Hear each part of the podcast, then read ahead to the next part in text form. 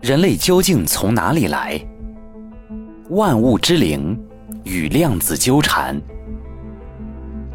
科学家发现，人的神经细胞内的微管会形成量子叠加和纠缠现象。原本在自然界中非常脆弱的量子叠加或纠缠态，却可在人的大脑中温暖湿润的环境下延续数小时甚至数日。而人的大脑。或许就是一台非常复杂的量子计算机。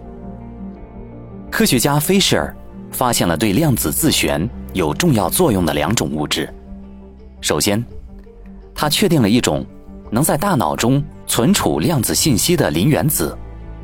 然而，单独的磷并不能产生稳定的量子比特，但可以把磷和钙离子进行集群。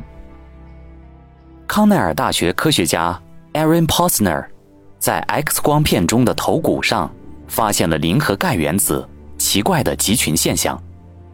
如果把磷和钙混合成包括有九个钙原子和六个磷原子的磷酸钙结构，那么这种结构的磷酸钙被称为波斯纳分子或集群，能够产生长达一百多秒的量子纠缠现象。Fisher 在此后陆续的实验中，发现了人体内存在波斯纳分子的证据。他认为，这种分子也可以在大脑中作为天然的量子比特，而且估计这种分子产生的量子纠缠态会维持数小时至数天，甚至长达数月。人类的大脑中可能存在大量的这种量子纠缠现象。Fisher 已经准备了充足的资金，以投入更多的量子化学研究。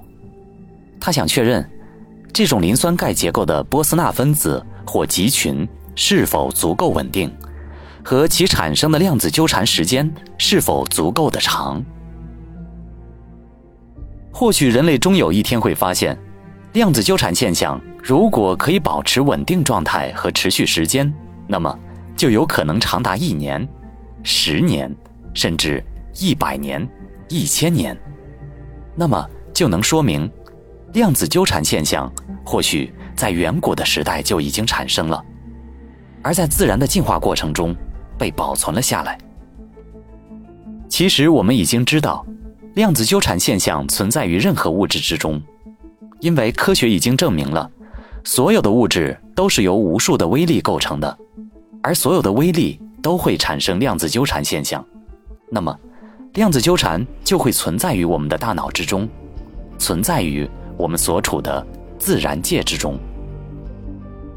那么，我们的大脑就能通过自然界中普遍存在的量子纠缠现象，而产生互相感应。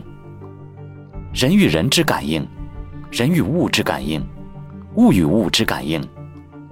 整个大自然就是一个万物互相感应的整体。这也印证了。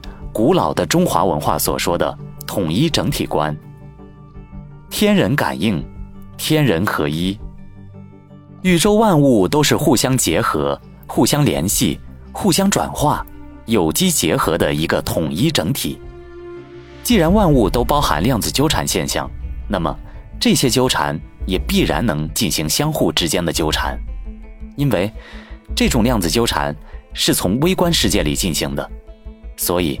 我们的感官并不能直接的感觉得到，这种微观里的纠缠现象，其实就是量子的叠加态，以及波动态，而我们的感官能感受到的，就是宏观里的万事万物纠缠所表现出来的表面现象，即量子坍塌态，以及粒子态。所以，我们能看到的、感受到的，是一个无形物质。与有形物质组成的世界，我们是从自己的主观意识里认为客观存在形式的世界而已。这也从另一方面印证了一种观点：主观与客观其实是一物之两面。生命的肉体表现了量子粒子性，意识表现了量子的波动性等等的观点。既然万物都存在纠缠。而越来越多的证据表明了量子纠缠有关意识，量子纠缠或许就是意识纠缠，那么就能证明万物都有意识，即有灵性。而万物有灵且美，其实也是万物有灵才美。人是万物之灵，人的生命来自于一个小小的受精卵，而这个受精卵或许在远古的年代就出现了。由于远古年代的自然条件是那样的纯净无瑕，又有如子宫般的温暖潮湿环境，那么远古存在的量子纠缠就能持续一定的时间，直至能产生生命。量子的粒子性表现为肉体。量子的波动性表现为意识，那么不同的环境、不同的灵，就能诞生不同的生命，而集万物之灵相互纠缠于一身的生命，也就诞生了。这就是人类。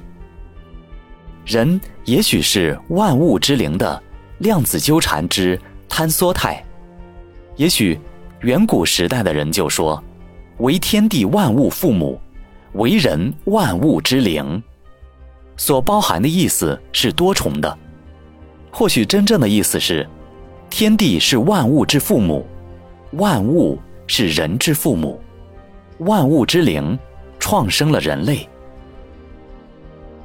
也许，关于生命诞生、人类诞生之谜，将要被解开。人类离这个揭开最后真相的距离，还远吗？